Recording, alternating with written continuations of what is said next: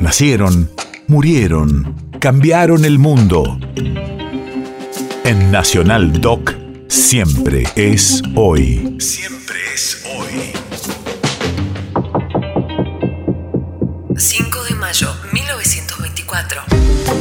Hace 98 años nacía el realizador, productor y escritor Leopoldo Torre Nilsson. Radio de la memoria. Figura fundacional de nuestro cine moderno, Leopoldo Torre Nilsson tuvo una prolífica carrera como realizador, productor y escritor. Sus filmes dan una visión crítica de la burguesía argentina. Este es un gigantesco país que acumula su poder en unas pocas cuadras. La iglesia, la casa de gobierno, el banco con sus negocios, el cabildo con sus nostalgias históricas y la municipalidad. Quería ser escritor, abominaba el mundo del cine.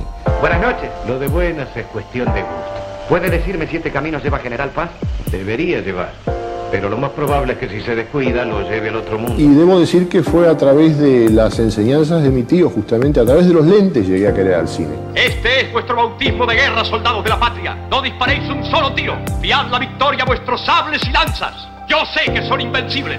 Cuando empecé a descubrir que colocando la cámara un poco más abajo, más arriba, o poniendo un gran angular o un menos angular, este, se modificaba la expresión de un rostro, que cambiaban los ojos o que se acentuaba el rictus de una boca o algo así. Entonces empecé a querer el cine a través de ese matiz.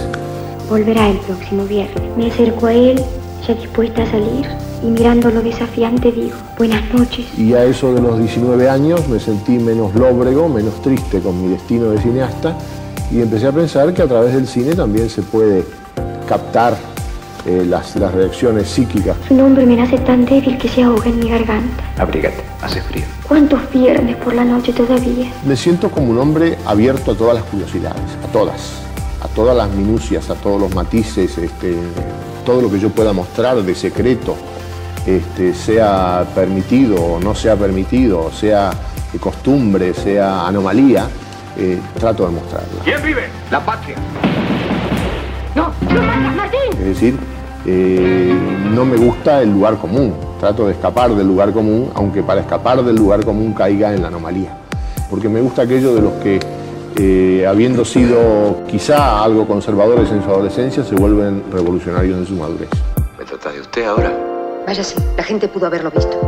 Perdóname la hora, pero no aguantaba más las ganas de verte. País de efemérides.